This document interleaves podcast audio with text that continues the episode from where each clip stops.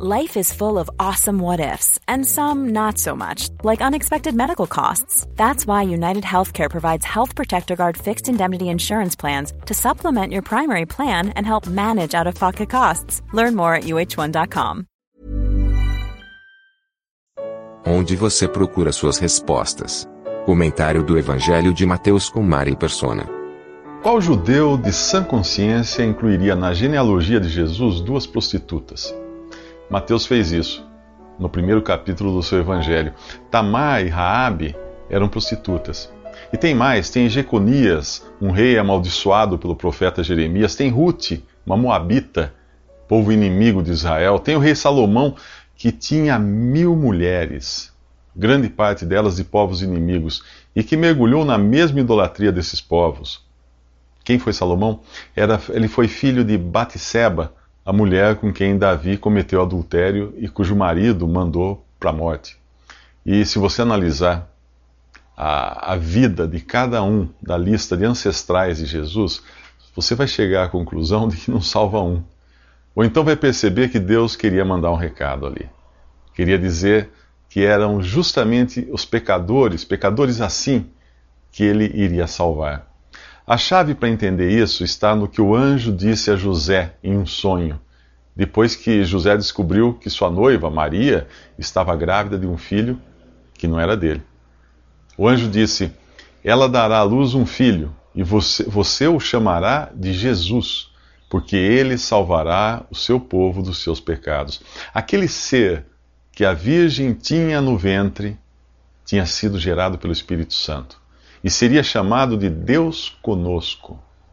Deus estava a ponto de experimentar o que era nascer, viver e morrer como um homem. Deus estava a ponto de sentir na própria pele o que eu e você sentimos. Você quer maior empatia do que isso? Ah, eu quase me esqueci. Mateus, o autor do Evangelho, era um judeu traidor. É, traía a sua própria pátria. Ele coletava impostos para César, o invasor romano. Isso seria mais ou menos como um judeu trabalhando para Hitler no tempo da Segunda Guerra Mundial. Sabe de uma coisa? Essa história é tão incrível que só pode ser verdade. Eu creio nela e eu creio nele, em Jesus, o Salvador. Eu preciso crer, porque eu sou tão pecador quanto Mateus e essa gente toda. E você? Quando Jesus nasceu, alguns homens sábios do Oriente chegaram em Jerusalém perguntando pelo rei de Israel que tinha nascido. Olha só. Quando o rei Herodes e os moradores de Jerusalém ficaram sabendo disso, ficaram muito preocupados. E você também ficaria preocupado se corresse o risco de passar o governo para outro. E o governo da sua vida, você passaria para Jesus? Ou faria qualquer coisa para evitar isso? Herodes decidiu que precisava eliminar Jesus. Aqueles sábios chegaram a Belém com presentes para o menino. Levaram ouro, incenso, mirra. Mirra é uma erva amarga tirada de uma árvore cheia de espinhos. Apesar da sua perfeição áurea, da sua fragrância divina, Jesus estava destinado a amargar uma morte infame, pregado num madeiro como um criminoso qualquer. Depois de encontrarem Jesus, os sábios voltaram por outro caminho. E ninguém volta pelo mesmo caminho depois do encontro assim. E ninguém tem um encontro assim se não escutar a voz daquele que disse: Eu sou o caminho. Ao saber que Herodes pretendia matar o menino, José fugiu para o Egito, levou Jesus e levou Maria. E só voltou depois da morte de Herodes para morar em Nazaré. E é por isso que Jesus acabou ficando conhecido como Nazareno, numa época quando as pessoas costumavam dizer que de Nazaré não vinha coisa alguma que prestasse. Dá para entender isso? Deus vem ao mundo em um curral passa suas primeiras noites num coxo de alimentar gado, vai viver como refugiado no exílio e acaba indo morar numa cidadezinha desprezível com pessoas de quinta categoria. Sabe o que é? Só quem passou por tudo isso pode entender quem está passando por tudo isso agora. Tristeza, desprezo, perseguição. Você conhece essas coisas, não? Você já experimentou. Pode ter certeza de que Jesus não veio aqui a passeio. Ele começou mal e terminou pior. Agora tente adivinhar a troco de quê? Ou por quem ele fez tudo isso? É, você sabe a resposta. Você se daria ao trabalho de ir até um deserto só para ouvir um homem vestido de manto de pelos de camelo? E se você soubesse então que ele se alimentava de gafanhotos e mel silvestre? Interessava ir até lá? João Batista não era nenhum, nem um pouco atraente, nem um pouco diplomático, mas foi justamente um homem assim que Deus escolheu para anunciar a chegada de um reino que não era da terra, mas era do céu, e de um rei que era totalmente diferente Jesus. Nada de soldados uniformizados tocando trombetas douradas, como, como nos contos de fadas, né? Mas um João com aparência de louco foi o escolhido por Deus para anunciar uma mensagem que também não era nem um pouco agradável. Arrependam-se, pois o reino dos céus está próximo. Quem dava ouvidos a João e se arrependia era batizado por ele no Rio Jordão. Quem não dava, bem, Algumas pessoas foram até ali por curiosidade e ouviram o que não queriam, acabaram ouvindo o que não queriam ouvir. João chamava aqueles cidadãos, que eram cidadãos distintos da sociedade judaica, de raça de víboras. Mas quem eram eles? Eles eram os fariseus e saduceus. Os fariseus basicamente professavam uma grande devoção à lei de Moisés e eram cheios de justiça própria. É claro que você tinha também os fariseus sinceros, aqueles que se esforçavam em levar uma vida correta, mas sinceridade não salva ninguém dos seus pecados. Você conhece alguém que acha que a sua vida correta irá salvá-lo? Então você já conhece alguém que é muito parecido com os fariseus daquela época. Os, os outros uh, alvos da, das broncas eram os saduceus. Como eles eram? Eles duvidavam da ressurreição eles não acreditavam na existência uh, de anjos, eles não acreditavam na imortalidade da alma, eles não acreditavam no castigo eterno. Quem são esses, esses saduceus hoje? Os, os racionais, os céticos, os que colocam sua confiança na ciência, na lógica, na razão. Ambos os grupos, ah, fariseus e saduceus, acreditavam que pelo fato de eles serem descendentes de Abraão, isso lhes dava alguma vantagem naquela coisa toda. Mas Deus não tem netos. E a responsabilidade do novo nascimento e o novo nascimento são questões individuais. João avisava que a prova de uma conversão genuína estava no fruto, estava no resultado. Quem realmente crê na palavra de Deus é nascido de novo, é nascido de Deus. E isso fica evidente em sua vida. Quem quem não desse fruto daqueles que estavam ali, João alertava que seria cortado, como se corta uma árvore, e seria lançado no fogo. João não media as palavras. João não queria agradar ninguém. João não era, estava ali para adorar a pílula. Enquanto ele batizava os arrependidos nas águas do Rio Jordão, ele avisava que, a, a, que aquele Jesus que ele anunciava batizaria uns com o Espírito Santo outros com fogo. Recolheria ao celeiro de Deus como trigo precioso alguns, e os outros queimaria como palha imprestável. Quem é você? O religioso fariseu ou o cético saduceu? Espero que seja o pecador arrependido. Jesus caminhou quase 100 quilômetros da Galiléia até o Jordão só para ser batizado por João por João Batista. Ele devia considerar o batismo como algo muito importante para fazer isso. Mas aí surgiu um problema. João estava dizendo às pessoas que se arrependessem de seus pecados e fossem batizadas. E agora, o que fazer com Jesus? Como poderia um João pecador batizar o Filho de Deus sem pecado?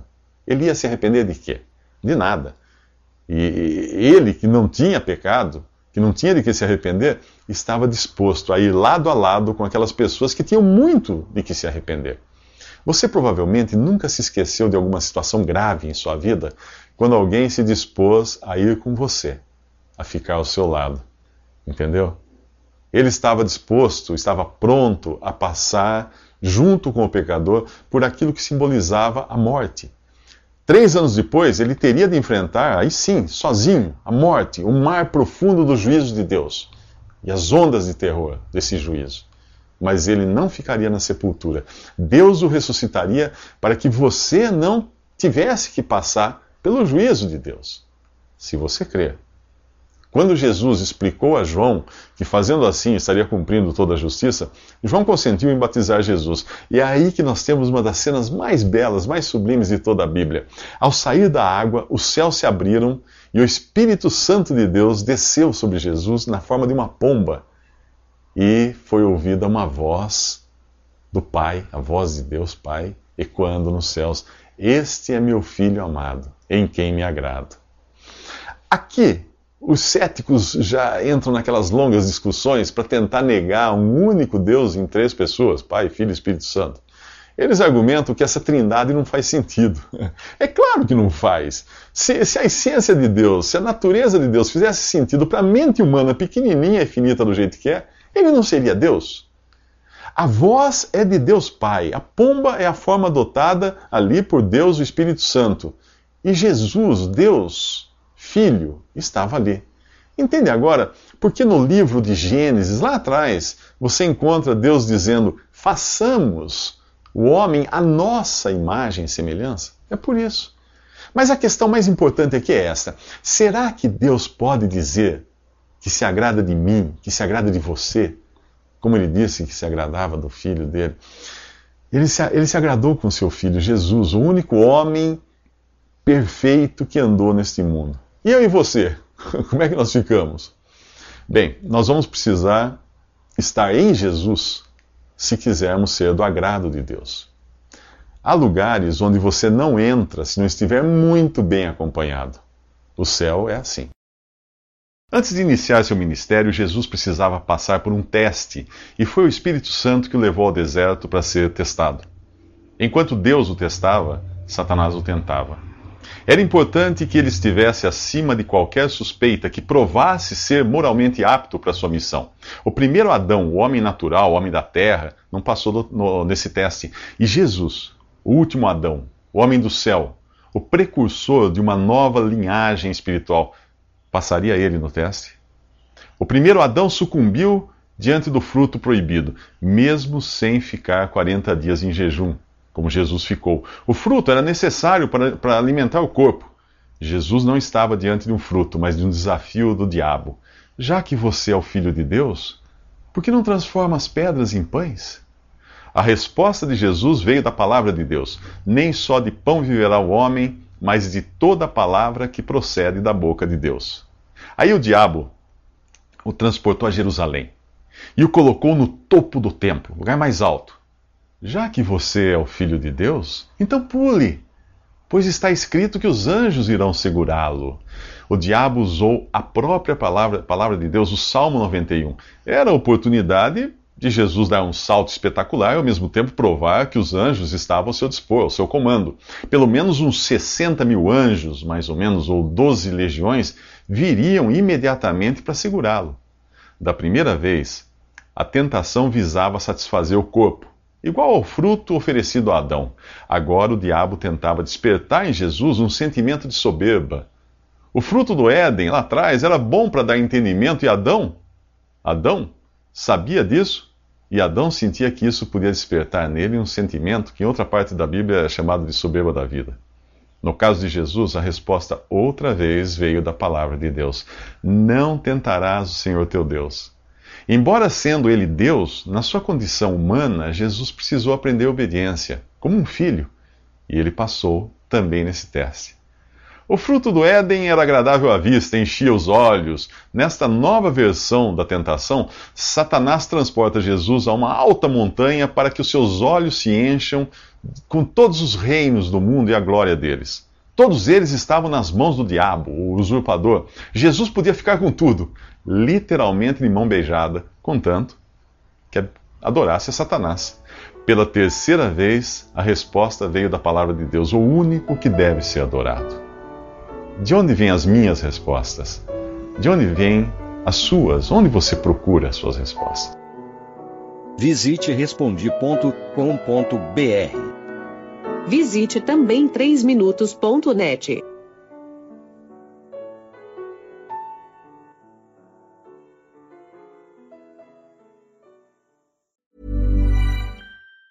Planning for your next trip? Elevate your travel style with Quince. Quince has all the jet-setting essentials you'll want for your next getaway, like European linen, premium luggage options, buttery soft Italian leather bags, and so much more and it's all priced at 50 to 80% less than similar brands. Plus, Quince only works with factories that use safe and ethical manufacturing practices. Pack your bags with high-quality essentials you'll be wearing for vacations to come with Quince. Go to quince.com slash trip for free shipping and 365-day returns.